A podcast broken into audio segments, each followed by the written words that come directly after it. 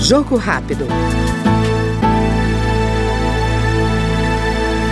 Relatora do projeto que determina a divulgação pelos administradores do Sistema Único de Saúde, o SUS, do tamanho e tempo estimado em fila de espera para procedimentos, como cirurgias eletivas, a deputada Adriana Ventura, do Novo de São Paulo, defende a ação que, segundo ela, vai garantir a transparência e publicidade dos dados, contribuindo assim para combater o beneficiamento a quem tem contatos privilegiados no sistema. Você sabe que ao longo da construção, ele já passou por várias alterações desse projeto, uma vez que esse projeto veio do Senado, ele é do senador Regufe, e tinha obrigatoriedade de publicação de listas de pacientes e tal, só que ao longo do processo foi feito várias contribuições de vários partidos e não existe nome de paciente. Essas listas são apresentadas por quantitativo, então a gente sabe o tamanho da fila, a gente sabe o tempo de fila, mas quem tem acesso ao nome e ao seu dado é o próprio paciente e o gestor no caso. As pessoas, isso não é público o nome da pessoa, do paciente. Agora,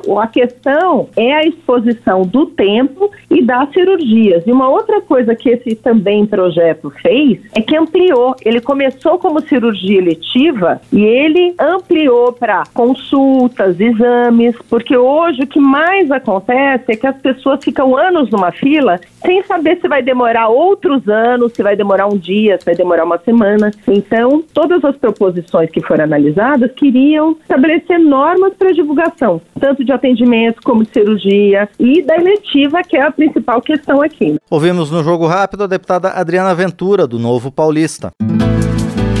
Jogo Rápido.